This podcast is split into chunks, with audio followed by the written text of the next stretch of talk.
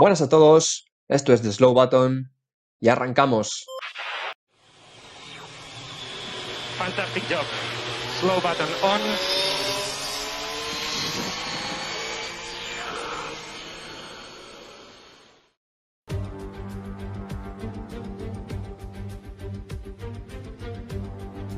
Pues volvíamos de nuevo al Red Bull Ring, se volvía a correr en Austria, ahora sí bajo el nombre de GP de Austria, y la marea naranja ha vuelto a arrasar, tanto Verstappen en la pista como a los cientos de miles de aficionados que había en las gradas apoyando al piloto holandés. Muy buenas tardes, esto es de Slow Button, estamos en el episodio número 19 y para comentar pues, lo que ha dado el Gran Premio de Austria, que ha sido una carrera pues, bastante más entretenida bajo nuestro punto de vista que la, la del anterior GP de Estiria en el mismo circuito, entre otras cosas debido pues, a los neumáticos que eran más blandos. Eh, como siempre voy a tener aquí acompañándome a mis grandes compañeros. ¿Qué tal Javi? Muy buenas David, Eh, pues como decías, esta vez sí que el GP de Austria, o al menos el trazado Red Bull Ring, pues ha dado muchísima más acción que el fin de semana pasado y bueno, pues aquí estamos una vez más para analizarlo. Y también, como siempre, John. Muy buenas, David. Lo habéis dicho vosotros dos muy bien, la verdad. eh, carrera un poquito más animada que la del fin de semana pasado.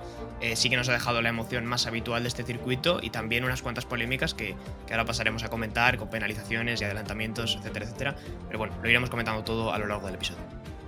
Sí, es que hay bastantes cositas que, comentar, tanto de, la carrera como bueno, de la clasificación. Así que, como siempre, vamos a pasar un poco por alto, ¿no? Digamos, eh, vamos a pasar por encima más bien a los entrenamientos libres. ¿Qué me comentas, Javi, un poco de la FP1? Bueno, pues eh, justo Pirelli trajo aquí el neumático este de, prueba de- del año que viene eh, y entonces, bueno, pues varios pilotos, eh, me atrevería a decir que casi todos probaron este neumático que, bueno, era un tipo de test de cara al año que viene. Pues sí, no hay nada más destacable, digamos. Y bueno, quizá añadir que había algunos pilotos jóvenes, no sé si me puede decir John, eh, algunos pilotos que sustituían a, bueno, ya pilotos fijos, ¿no? Que estaban en categorías inferiores y que, bueno, pues para probar un poco el coche, ¿no? Bueno, pues teníamos evidentemente esos tres pilotos que comentas. Teníamos a, a Zhou por eh, Alonso en el Alpine, teníamos a Calum Milot por Giovinazzi en el Alfa Romeo y a Roy Nissany por eh, George Russell en el Williams. Eran los tres pilotos jóvenes que, bueno, esas escuderías apostaban por ellos para esta eh, práctica número uno. Y apuntar solamente que Javi comentaba antes sobre los neumáticos, que todos los pilotos creo que tenían que probar, hacer una prueba, digamos, de forma obligatoria en los FP1. No sé si también en FP2 también era obligatorio, pero no casi todos los pilotos, sino que todos tuvieron que hacer prueba con ese neumático de testing, que no tenía ningún tipo de marca, era simplemente un neumático negro. Sí, efectivamente, eh, había que hacer siempre una prueba. Eh, cada piloto tenía dos juegos y se lo podían usar tanto en FP1 como en FP2, aunque luego en FP3 también lo usaron. eh, no sé si es que Pirelli dio otro extra para probarlo. Eh, pero bueno, estos eran los neumáticos de prueba que, que, bueno, se usarán en, en Silverstone. Básicamente son neumáticos con una carcasa un poco más dura, digamos, para evitar eh, pinchazos y reventones como los que vimos este año en Bakú y como los que precisamente vimos el año pasado en Silverstone, ¿no? Entonces, por eso Pirelli ha optado por probar estas ruedas, tanto en el FP1 como en el FP2, como posteriormente en el FP3. Y ya, bueno, habiendo pasado un poco por encima, porque el rendimiento al final es un poco parecido al del fin de semana anterior, con Verstappen arriba, con los Mercedes un poco más atrás. Eh, si queréis, vamos a la clasificación, que pasaron bastantes cosas, ¿no, Javi? Porque la Q1 quizá fue menos movida, pero en la Q2 eh, hubo ahí un problema, ¿no? En las curvas 9 y 10, que, que, bueno, que lo dijo dirección de carrera, pero al final parece que no quedó tan claro. Bueno, pues sí, eh, ya lo comentamos ayer en la historia que acostumbramos a subir siempre, que se llama Las cinco claves de, de Slow Button, resumen clasificación. Efectivamente hubo bastante lío, ya en, en, FP2, en FP3 vimos que se hacía cierto lío en la curva 10, es la, una de las curvas anteriores a iniciar la vuelta. Ahí los pilotos comenzaban a ralentizar su ritmo, eh, bueno, simplemente como para, a modo de preparación de la vuelta. Y el caso es que los pilotos que sí que venían en vuelta lanzada se encontraban a pilotos parados, con lo cual, eh, bueno, pues esto podría ser un causante de, un accidente. Con lo cual, la FIA supuestamente dijo que en esa curva eh, ya tendrías que ir a ritmo de, de la vuelta lanzada, no podrías ir parado. ¿Y qué pasa? Que encontramos en clasificación que mucha gente se lo pasó por alto. De hecho, Vettel se lo pasó por alto. No fue Vettel el causante, fue Bottas, pero la sanción le cayó a Vettel, ¿no? Sí, exactamente. Eh, si quieres, John, repásame quién se quedó en la Q1 para después, bueno, decir quién se quedó en la Q2 y explicar un poco más lo que ya ha comentado Javi, que pasó al final de, esta sesión. Pues sí, ahora pasamos a comentarlo, pero como bien dices, te comento. Se quedaron en, en Q1 Mazepin en la posición número 20, Mick en la 19, Latifi en la 18, Ocon, eh, que era un poco la sorpresa, con ese Alpine se quedaba en P17 y Reconen en P16 eran los 5 que se iban fuera en esa Q1. Sí, es que eh, Ocon, bueno, eh, se quedaba fuera ahí en la, la Q1 con un Alonso que hacía muy buena vuelta, pero un Alonso que luego después iba a ser el protagonista en la Q2, por esto mismo que decíamos, incidente en una Q2 que pasaron bastantes cosas porque bueno, eh, Russell pasó a Q3 con neumático medio por delante de los dos Ferrari, que hicieron una intentona con el neumático también medio, que se quedaron en posición 11 y 12. Ricciardo, como tristemente viene acostumbrando últimamente, se quedó ahí también. Y luego Alonso, que venía en una vuelta lanzada, eh, venía unos tres décimas más rápido que en su vuelta anterior. Y como bien decíamos, eh, como bien decía Javi, se encontró con Vettel, que sí que es verdad que Vettel, pues el pobre no, no tenía dónde meterse, ¿no? Eh, su ingeniero además le da el gap de Alonso cuando ya está Alonso encima, o sea que no, no puede hacer nada. Y bueno, pues ese trenecito que se montó ahí, al final llamaron a comisarios también a Carlos y a, y Botas, que bueno, no les pusieron sanción y al final pues se la, se la llevó Vettel. Pero bueno, bastante movidita esa Q2, eh, un Alonso muy enfadado, incluso dando puñetazos al aire en su vuelta porque venía bastante rápido. Y bueno, eh, lo dicho, ¿no? Si queréis, pasa, pasa Javi a, comentarme la pole y quién, bueno, las sorpresas de la Q3, ¿no? Porque también hubo algunas actuaciones bastante destacadas. Pues sí, efectivamente, David, porque ya lo comentamos en las cinco claves, eh, se han metido los coches en Q3, eh, se han metido los coches que no acostumbran a estar dentro de la Q3, ya veis, como los dos Ferrari se quedaban fuera, Carlos a seis milésimas, que Russell sí que le adelantaba con, con medios y, conseguía colarse ahí en la Q3, algo muy atípico, de hecho, hacía mucho tiempo que no pasaba, desde 2018 no pasaba que estaba un Williams en la Q3, y bueno, pues la, la, la pole se la llevó Verstappen, esto ya es algo a lo que estamos eh, empezando a acostumbrar eh, tres poles consecutivas. Y, bueno, eh, la verdad es que no, no son los Mercedes los que le lucharon la pole, fueron, en este caso, bueno, fueron, fue el único McLaren, el de Norris, el que le luchó la pole, se quedó apenas a 48 milésimas.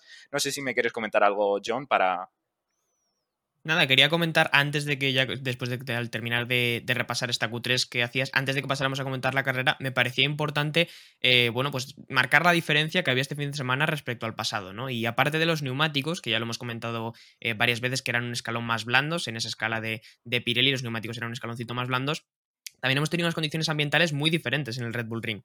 Estamos hablando de unos 15 grados menos de temperatura ambiente pero también en la pista, y eso al final mm, cambia mucho la degradación de los neumáticos, cambia mucho eh, cómo se comportan las gomas eh, sobre ese asfalto, que como digo, hoy durante la carrera estaba mucho más frío que el domingo pasado, y bueno, al final creo que eran dos apuntes importantes de hacer, porque también hemos visto que si ha habido carreras o estrategias que se han desarrollado de forma diferente, eh, ese factor ambiental y, el cambio de neumáticos ha tenido mucho que ver en ellos.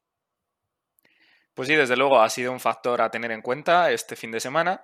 Y bueno, como íbamos eh, comentando, lo dicho, fue Norris el único que le pudo pelear la pole a Verstappen. De hecho, como comentaba, 48 milésimas le separó del piloto holandés y le seguía en tercera posición Pérez. Eh, fue un duro batacazo para los Mercedes Hamilton, solo conseguía la cuarta posición y la quinta para Bottas. Los coches que sí consiguieron colarse y que no lo hacen tan a menudo fueron los Alfa Tauri, Gasly en sexta posición, séptima para Sunoda, octavo Vettel, que luego tendría esa penalización de tres posiciones, y noveno Russell con la décima posición para Lance Stroll. Ya veis cómo estaban ahí los dos eh, Aston Martin y los dos Alfa Tauri y no estaban los dos Ferrari.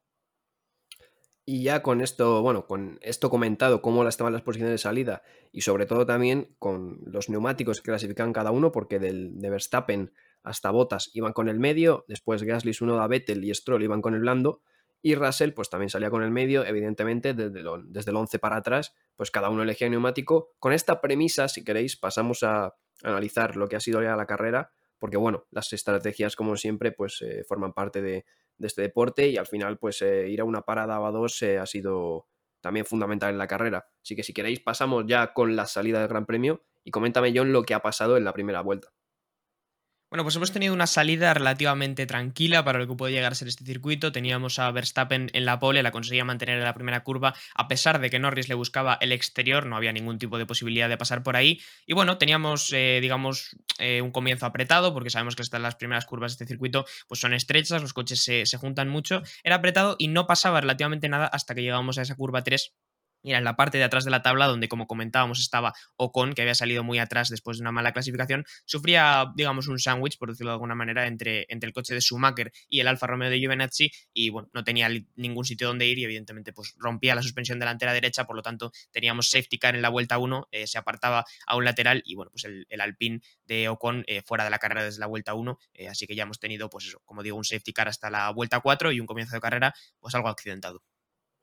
Ocon, la verdad que desde que ha firmado el contrato de renovación con Alpine no está siendo sus mejores fines de semana. El fin de semana pasado igual, eh, salía 17, se quedó estancado y hoy ni siquiera ha podido hacer un intento, aunque fuera de remontada, porque la vuelta 3 de la primera vuelta, la curva 3, perdón, de la primera vuelta, pues se quedaba fuera de la carrera, ¿no? Como decíamos, eh, safety car, eh, todos se agrupaban y bueno, a mí me llamó la atención quizá que los que llevaban blando no parasen, ¿no? Para ahorrarse tiempo, solo paró Giovinazzi por el toque eh, quizás algunos podrían haber parado para ahorrarse el tiempo y ir a la estrategia del medio duro, pero bueno, nadie, nadie paró por estrategia en sí y nada, se relanzó la carrera. Eh, con, bueno, con los españoles también en un poco situación complicada. Carlos que se quedaba en decimotercera posición porque salía con los duros, es mucho más difícil salir con ellos. Y Fernando Alonso que salía, bueno, salía 14, perdía una posición con Kimi, se quedaba 15. Y vámonos ya eh, a la resalida y si quieres a la vuelta 4, donde, bueno, vamos a, comentarlo ahora y después haremos un inciso, porque ¿qué pasaba, Javi, en la, en la vuelta 4, precisamente en esa, esa curva 4?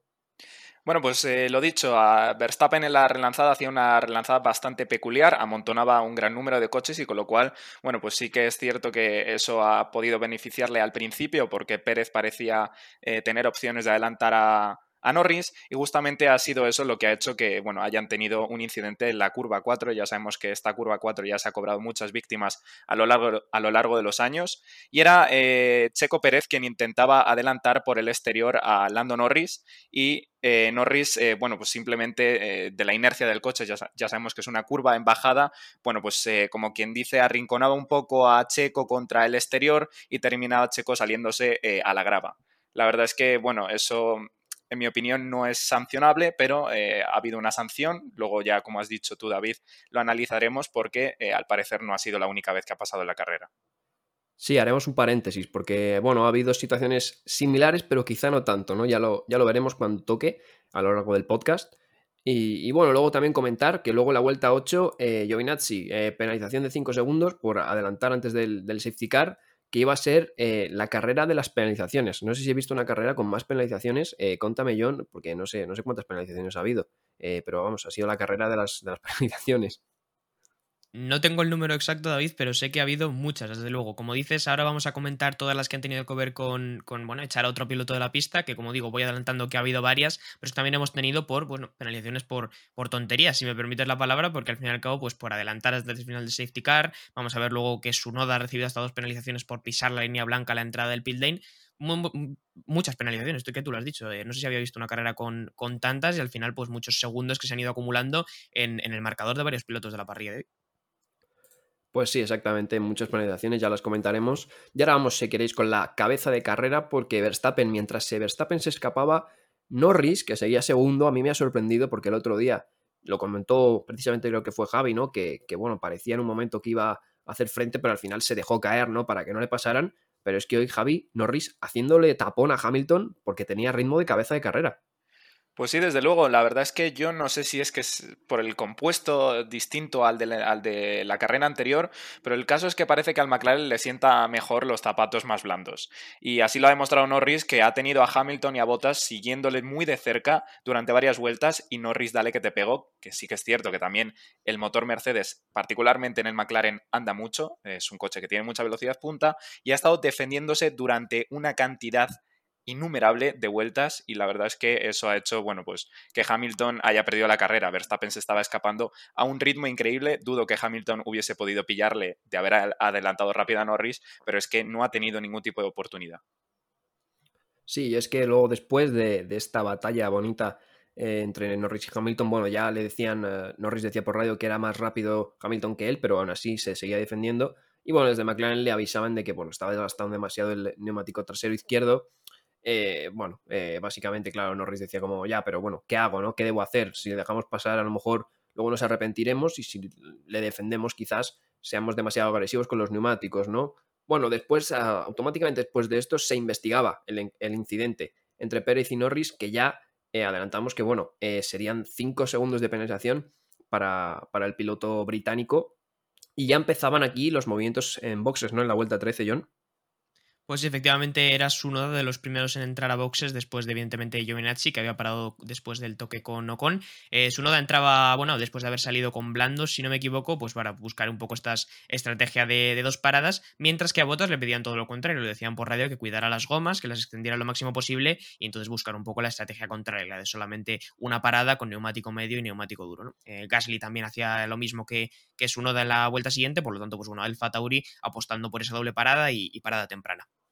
Claro, y es que como decíamos, el blando en esta ocasión, en este Gran Premio, era el neumático C5. El medio del, eh, de este Gran Premio era el C4, que en el, en el anterior Gran Premio de Estiria era el medio, ¿no? Digamos, el blando, perdón. O sea, el medio de este Gran Premio era el blando, ¿no? Digamos, para, entendernos del anterior.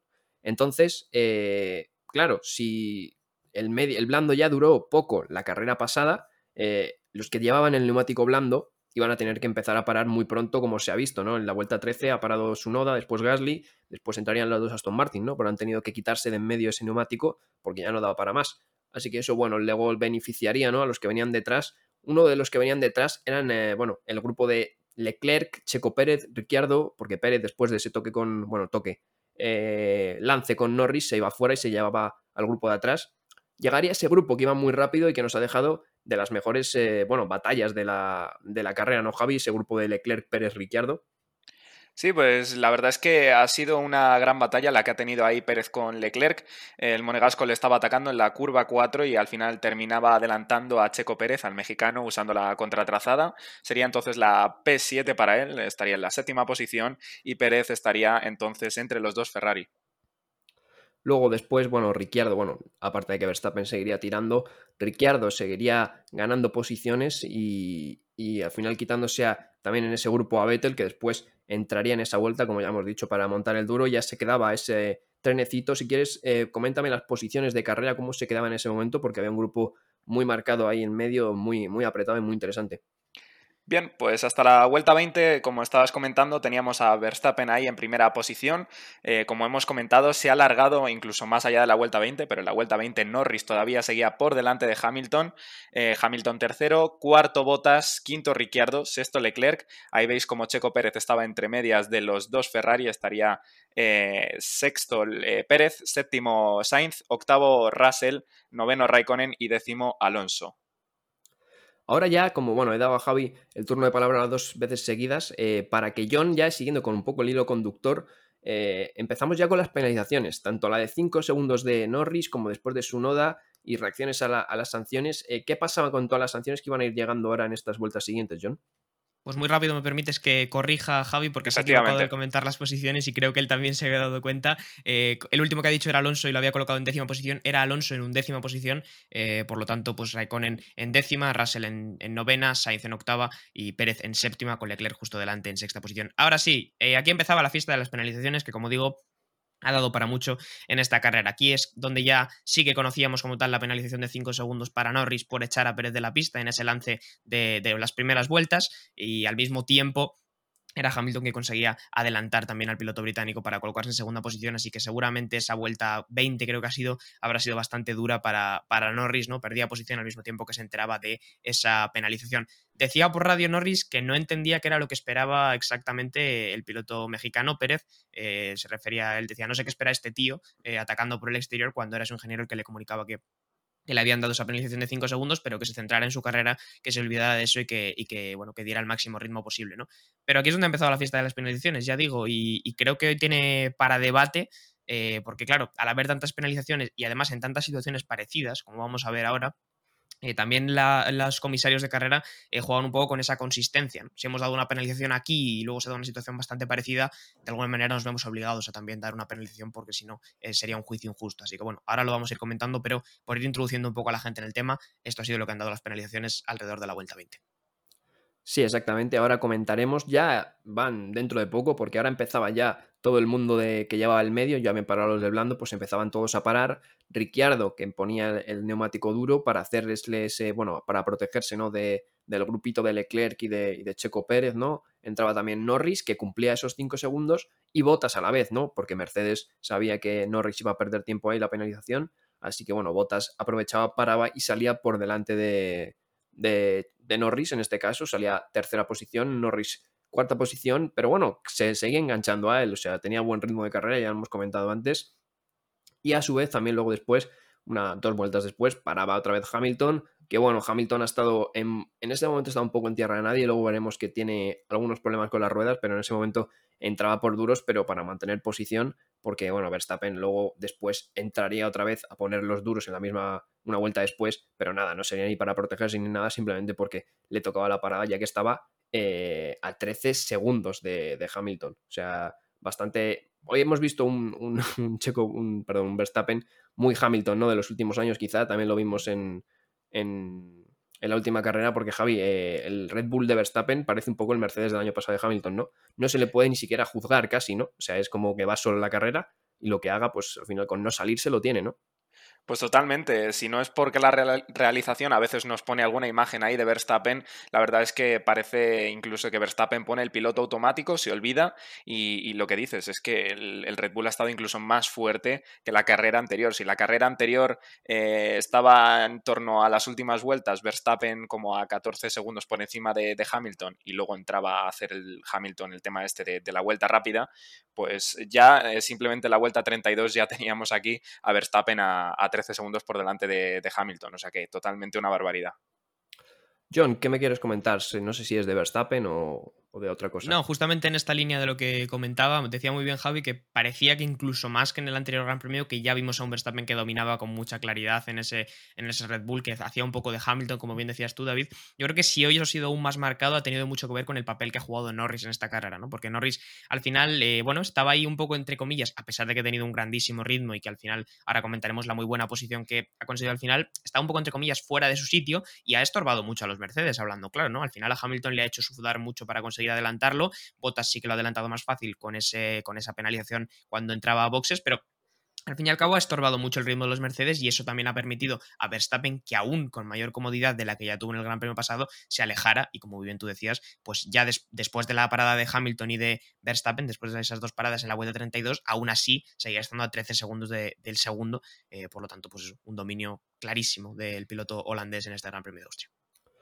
Pues correcto, si queréis ahora, eh, John, coméntame, eh, ya que estabas tú hablando, coméntame en la vuelta 40, después de que Leclerc en la 35 entraba por duros, cómo estaba la clasificación de, de bueno, de la carrera y del grupo medio, porque ahora a partir de aquí vendrá la, la lucha bonita y la, la, parte bonita de la carrera, así que para poner un poco en contexto de cómo estaban en ese momento todas las posiciones de los pilotos.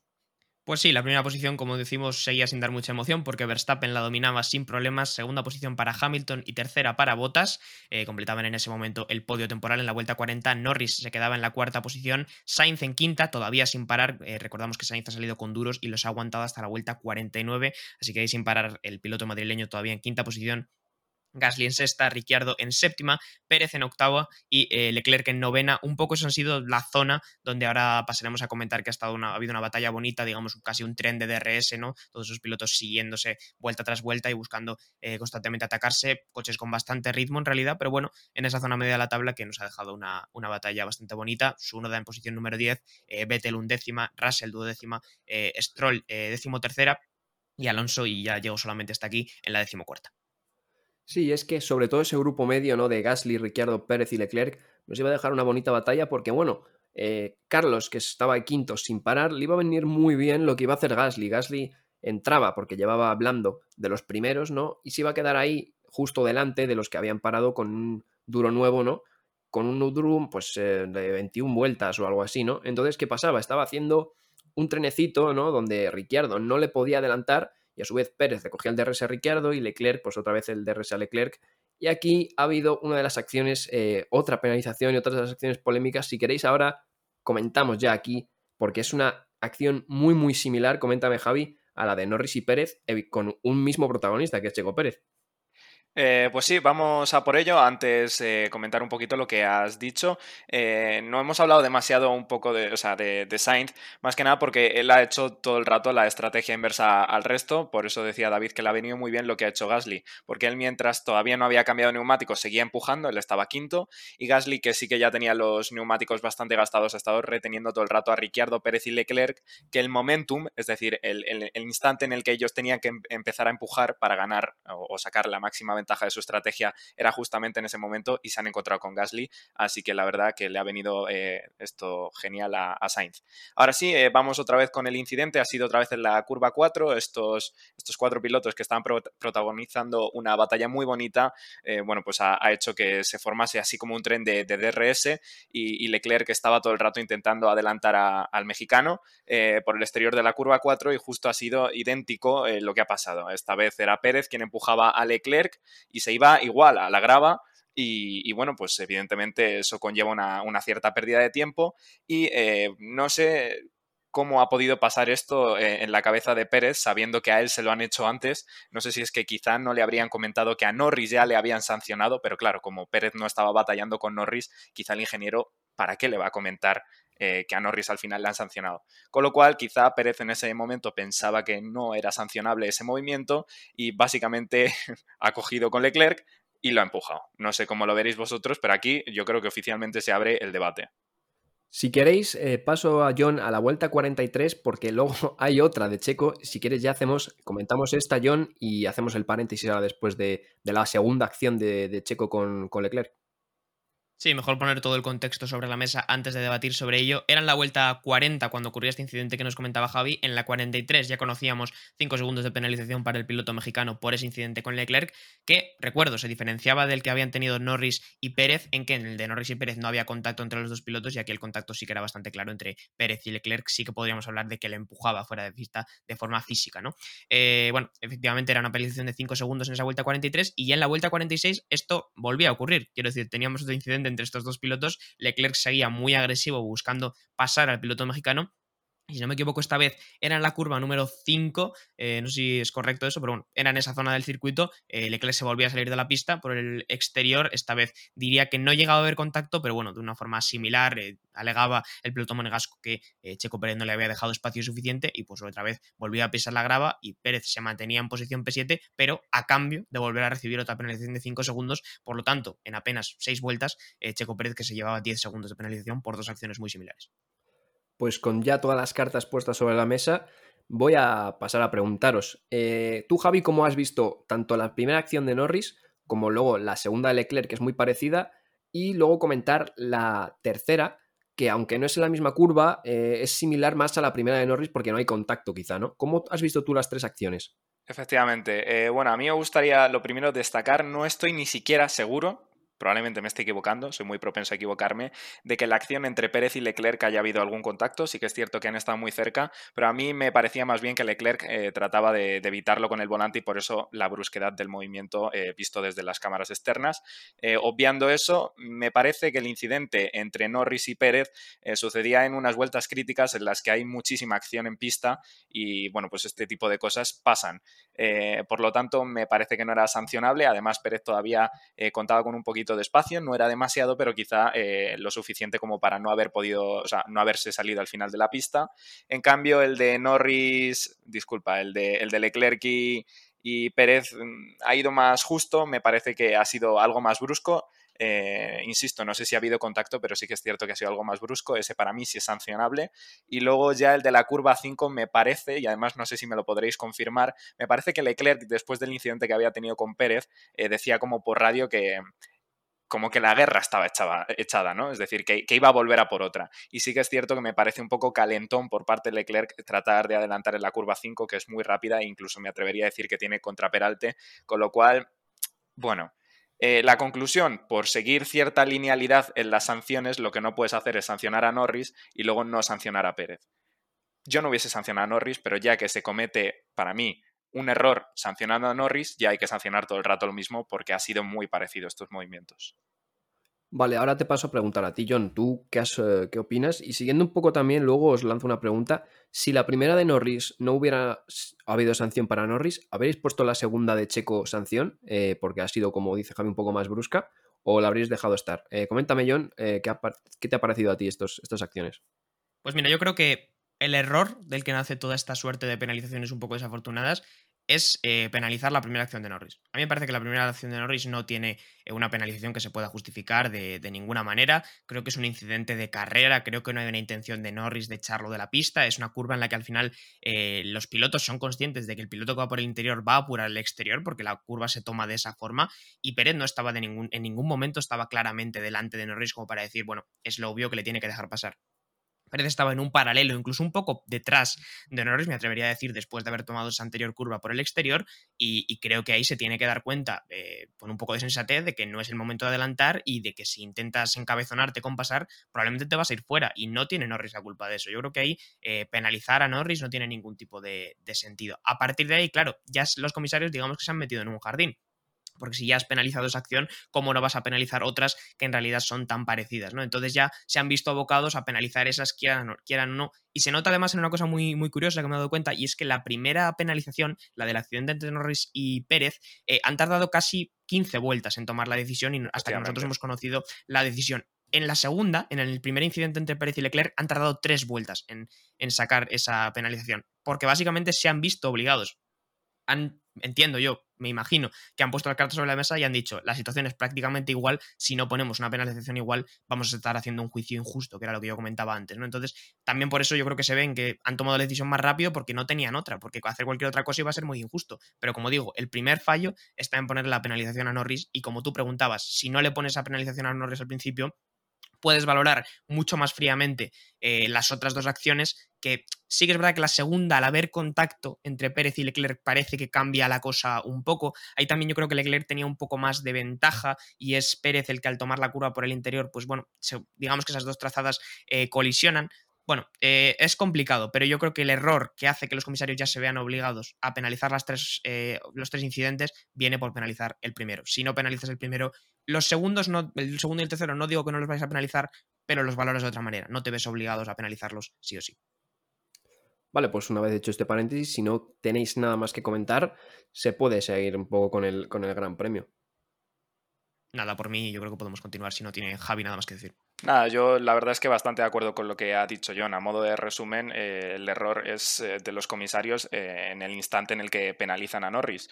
Me parece que por el contexto no es penalizable. Uno, son las vueltas iniciales o por lo menos las vueltas de resalida en las que se espera acción y dos, hay algo más de espacio. Simplemente eso.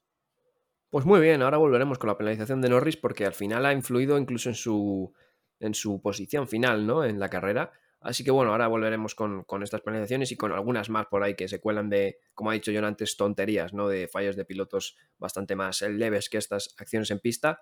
Eh, si queréis, bueno, vamos con la zona media igualmente. Gasly se paraba otra vez. Todos los que habían puesto blando al principio se han visto obligados a tener que parar porque, bueno, eh, ese grupito, pues al final se, se, bueno, se compactaba y, pues nada, al final los del blando han tenido que volver a parar porque no les daban los neumáticos para, para llegar al final, han tenido que ir a dos paradas, por lo tanto han perdido bastantes posiciones. Gasly ha sido uno de ellos, su Noda, Vettel y Stroll pues han sido los, los otros siguientes. Eh, después pasaba esto otra vez con eh, Checo y, Leclerc. Y luego llegaba el Leon Mercedes, ¿no? Eh, me ha hecho bastante gracia porque es una acción que del otro lado la hemos visto múltiples veces, ¿no? Con el James It's Valtteri y el Valtteri It's James, eh, que tenían esa coña también en Mercedes. Eh, ¿Qué pasaba con Hamilton y Bottas, eh, Javi? ¿Por qué, no, ¿Por qué no le dejaban que adelantara a Hamilton?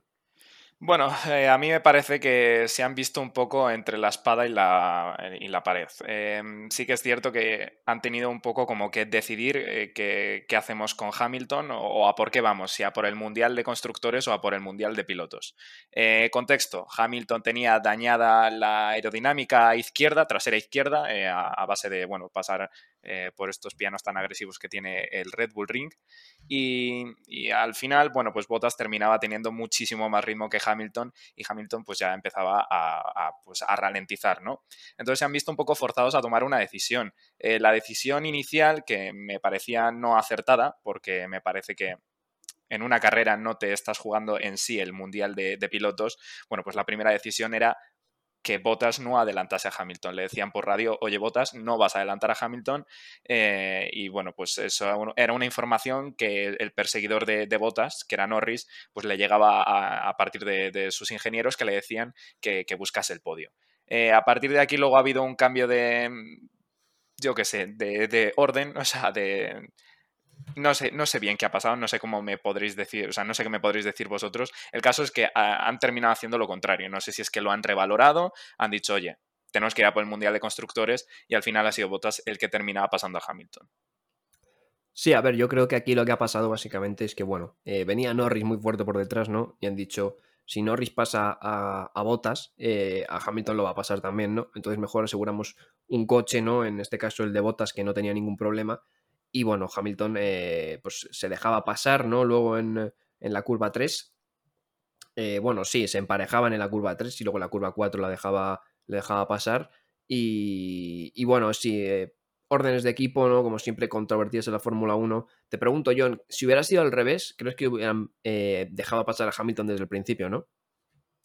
Eh, es complicado. Al final ya sabemos todos cómo funciona la estrategia de Mercedes y como lo hemos visto tantas veces en la otra dirección con lo que tú decías de James Hitz Valtteri, eh, o Valtteri James, mejor dicho. Eh, bueno, es complicado determinar qué habría pasado en la otra dirección. Probablemente mucha gente tendrá una opinión muy clara sobre el tema, yo creo que Mercedes ha hecho bien, a pesar de que al principio se había encabezonado sin sentido, porque Hamilton no tenía ritmo para estar ahí y lo que iban a conseguir era que Norris adelantara a los dos Mercedes, pues ha hecho bien en recapacitar a tiempo y por lo menos conseguir poner a Botas en esa segunda posición, a pesar de que Hamilton, pues como digo, no tenía ritmo y al final se quedaba fuera del podio.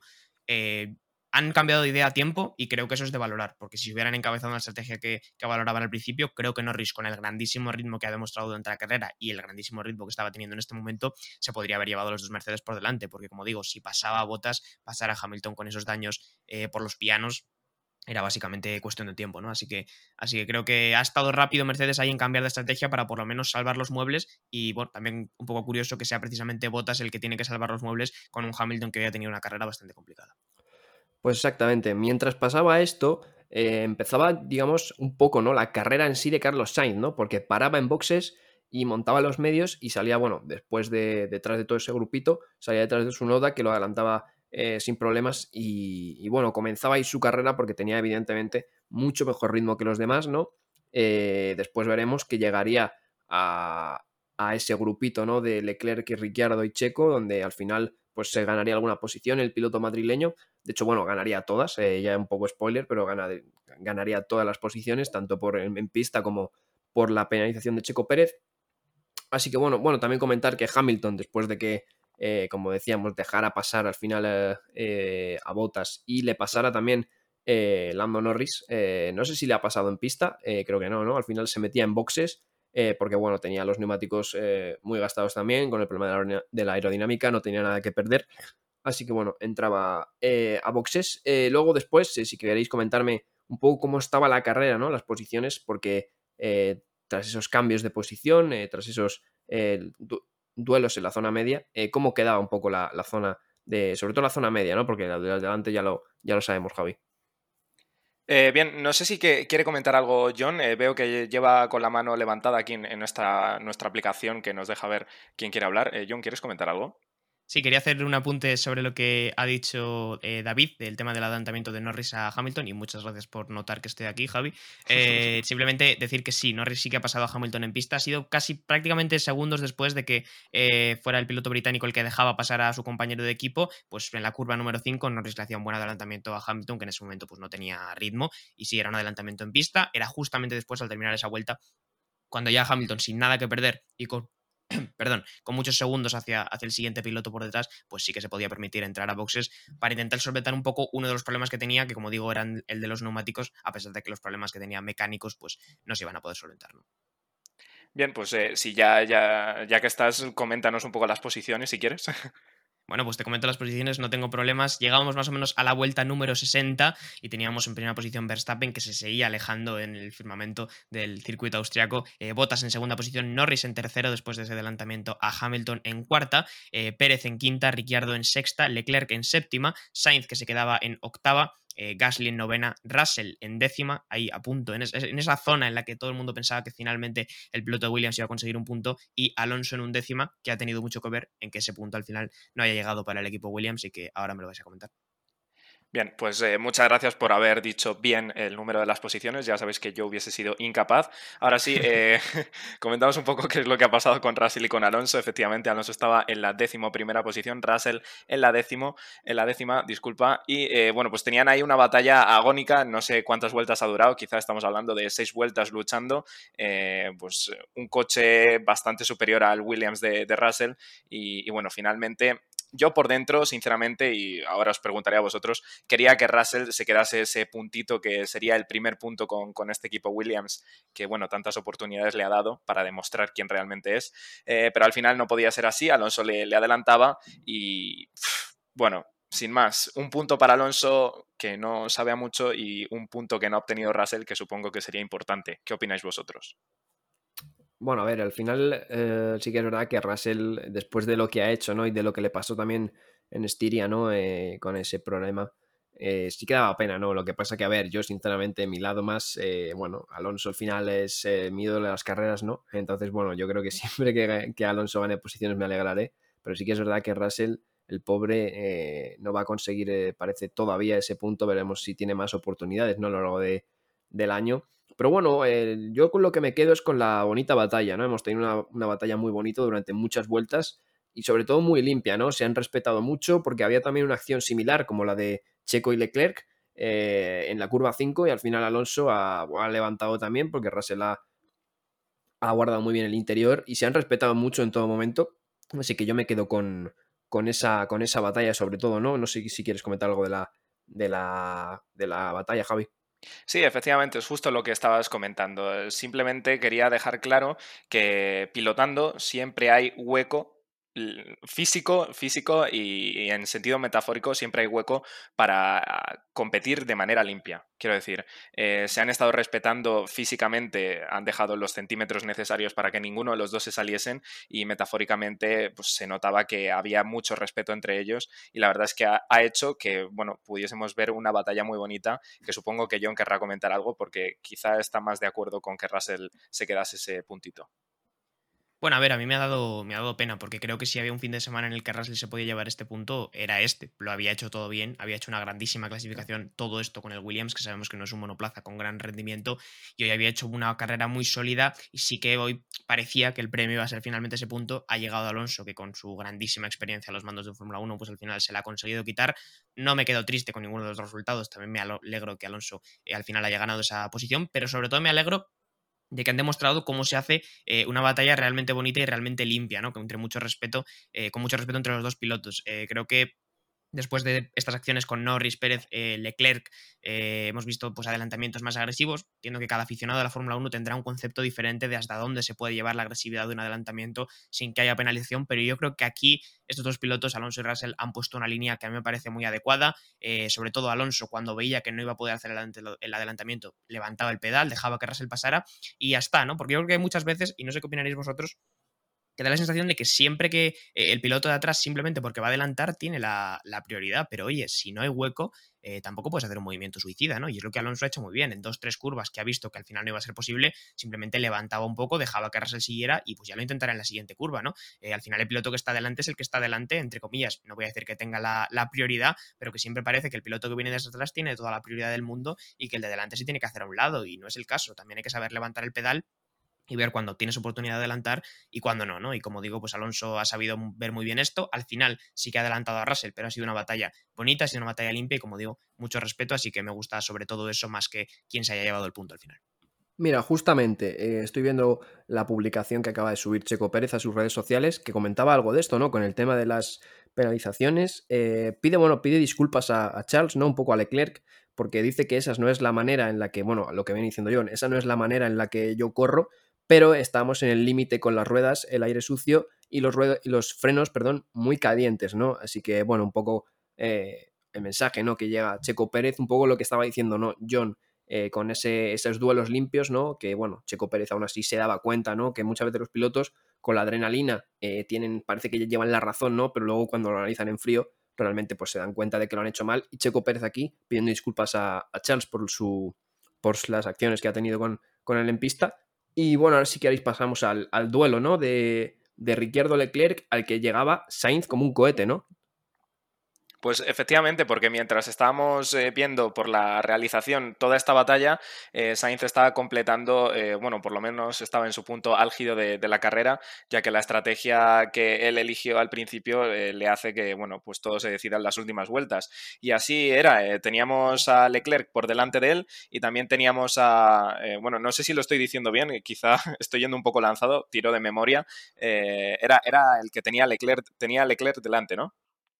Sí, mira, te lo confirmo. Te lo confirmo que eran en ese momento Ricciardo y durante mucho tiempo había sido Leclerc el que estaba intentando adelantar al piloto australiano sin conseguirlo, a pesar de buenos intentos de Leclerc en tanto la curva 4, que ha sido hoy un punto clásico de adelantamiento. Pero bueno, al final Leclerc se estaba quedando sin comas y aquí, bueno, creo que es importante también que lo comentemos, que Ferrari ha estado bien con la estrategia, Sainz venía con gomas mucho más nuevas y Leclerc ha dejado pasar al piloto madrileño para que fuera él el que intentara asediar la posición que defendía el piloto australiano, Daniel Ricciardo, y al final que sí que lo ha conseguido adelantar, así que yo creo que muy buen movimiento por parte de Ferrari, David. Eh, creo que lo habrás disfrutado, ese compañerismo y ese, trabajo en equipo que al final les permite tener un mejor resultado. Ferrari haciendo estrategia bien, me estás comentando. Eh, ¿Esto es una, burla o, no? no, bueno, sí, eh, buena estrategia de Ferrari al final. además, Carlos creo que también por radio daba las gracias, ¿no? Y decía algo así como, voy a darlo todo, ¿no? Para pasar a Ricciardo. A un Ricciardo que al final acababa pasando y sí, efectivamente pasa, acaba pasando en esa curva 4, ya clásico sitio en, Austria de adelantamientos.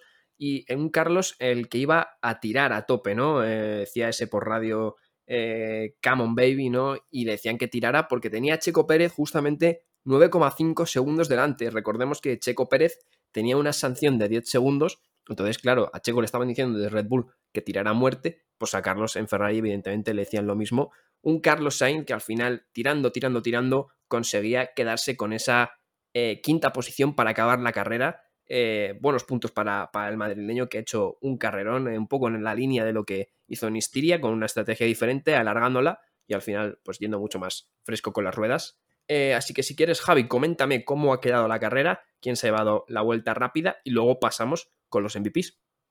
Bien, eh, bueno, primero me disculpo un poco, eh, todo, todo el tema de Sainz ha sido como súper intenso y no sabía muy bien con qué quedarme, ¿no? Si con que Leclerc le ha dejado pasar y luego adelantado a Ricciardo o si era más importante que al final haya pasado por debajo de los 10 segundos, que era la penalización que tenía Checo, con lo cual he estado ahí un poco diciendo, ¿qué digo? ¿Qué digo? Pero bueno, al final eh, muy destacable todo lo que ha hecho Ferrari y también Carlos Sainz. Y ahora sí, nos quedamos con las posiciones finales, empezamos desde el top de arriba, tenemos a Verstappen con la vuelta rápida, conseguía la primera posición, segundo Bottas, tercero Norris, eh, cuarto Hamilton, quinto Sainz, sexto Pérez, séptimo Ricciardo, octavo Leclerc, noveno Gasly, décimo Alonso con ese puntito, Russell que se quedaba a las puertas del punto en décimo primera posición, décimo segundo Sunoda, décimo tercero Stroll, décimo cuarto Giovinacci, décimo quinto Latifi, décimo sexto Raikkonen y Vettel, esto no lo hemos comentado, ahora lo vamos a comentar, me acabo de acordar, décimo eh, octavo Michael, Michael, no, Mick Schumacher, eh, no, décimo, sí, no, sí, decimoctavo, decimoctavo, Mick Schumacher, décimo noveno Mazepin y teníamos eh, a Ocon simplemente, bueno, pues fuera. Al final Vettel también, ¿no? Sí, al final es lo que iba a comentar. Eh, yo lo he apuntado así porque es que al final eh, estaba yo tomando las notas del final de la carrera y como ese accidente ha ocurrido precisamente en la última vuelta, eh, no sabía muy bien cómo había terminado la cosa. Pero creo que como tal en el accidente Raikkonen sí que podía continuar. Ahora que lo cuente David rápidamente, que lo que ha ocurrido, pero Raikkonen sí que continuaba y por lo tanto terminaba, por lo tanto entraba en esa posición en, meta, pero Vettel no, Vettel se quedaba fuera y al final era un DNF lo que se llevaba el piloto alemán. Así que bueno, pequeño accidente curioso que nos ha dejado la última vuelta, que no lo ha entendido muy bien nadie, yo creo.